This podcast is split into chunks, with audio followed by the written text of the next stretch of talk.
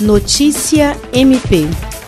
O Ministério Público do Estado do Acre participou da capacitação multidisciplinar para o enfrentamento de violência doméstica e familiar, promovida pela Comissão da Mulher Advogada da Ordem dos Advogados do Brasil, OAB, Seccional Acre, com o intuito de unir forças entre as instituições e minimizar os índices de violência doméstica no estado do Acre.